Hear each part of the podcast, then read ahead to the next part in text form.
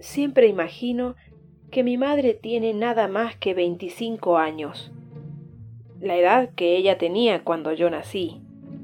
De ahí que me enfurezca si la oigo arrastrar los pies, cloquear, toser, pensar como una vieja.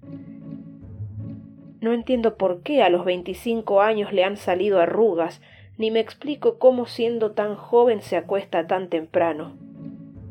Si en algún momento de pavorosa lucidez advierto que es una vieja, tal descubrimiento me llena de horror, por lo cual trato inmediatamente de expulsar dicho conocimiento de la luz de mi conciencia, de manera que enseguida recupera sus veinticinco años.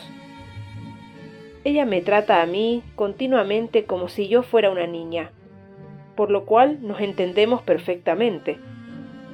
No insisto en crecer, porque sé que es inútil. Para nosotras dos, el tiempo se ha estacionado y ninguna cosa en el mundo podría hacerlo correr. Moriré de cinco años y ella de veinticinco. A nuestros funerales asistirá una muchedumbre de ancianos niños y de niños que jamás llegaron a crecer.